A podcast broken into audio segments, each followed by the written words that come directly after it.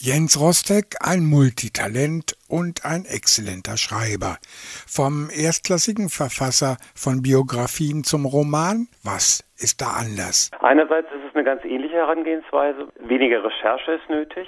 Dann gibt es so eine Art 50-50-Verteilung. Eine der beiden Figuren hat ja wirklich existiert. Die habe ich sozusagen einfach nur verändert, ein bisschen modifiziert und Teile dazu erdacht. Und die zweite Figur, die habe ich tatsächlich frei erfunden.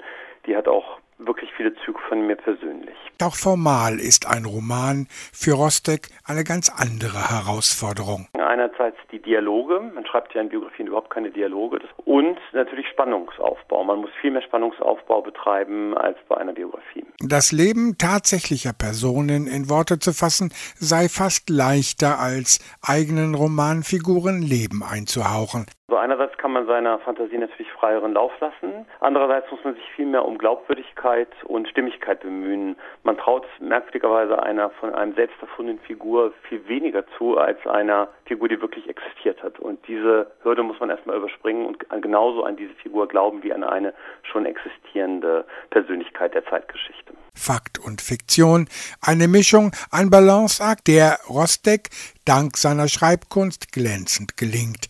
Er verknüpft dabei in einer Art Doku-Fiction Dichtung und Wahrheit. Viele der Verbrechen, die in dem Roman erwähnt werden, haben tatsächlich stattgefunden. Es hat die Kriegsverbrecherprozesse nach dem Krieg gegeben.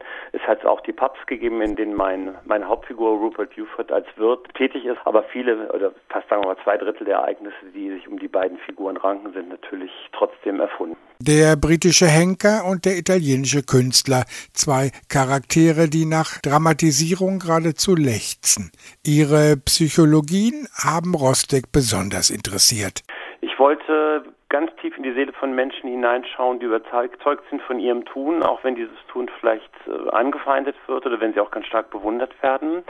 Ich wollte gegenläufige Entwicklung zeigen in einem historischen Kontext und ich wollte Gegenden porträtieren, die ich sehr gut kenne, wie Paris, wo ich früher gelebt habe, oder Ligurien an der italienischen Küste und mich gleichzeitig in eine Thematik einarbeiten, die mir völlig fremd war, nämlich das historische England der 50er Jahre.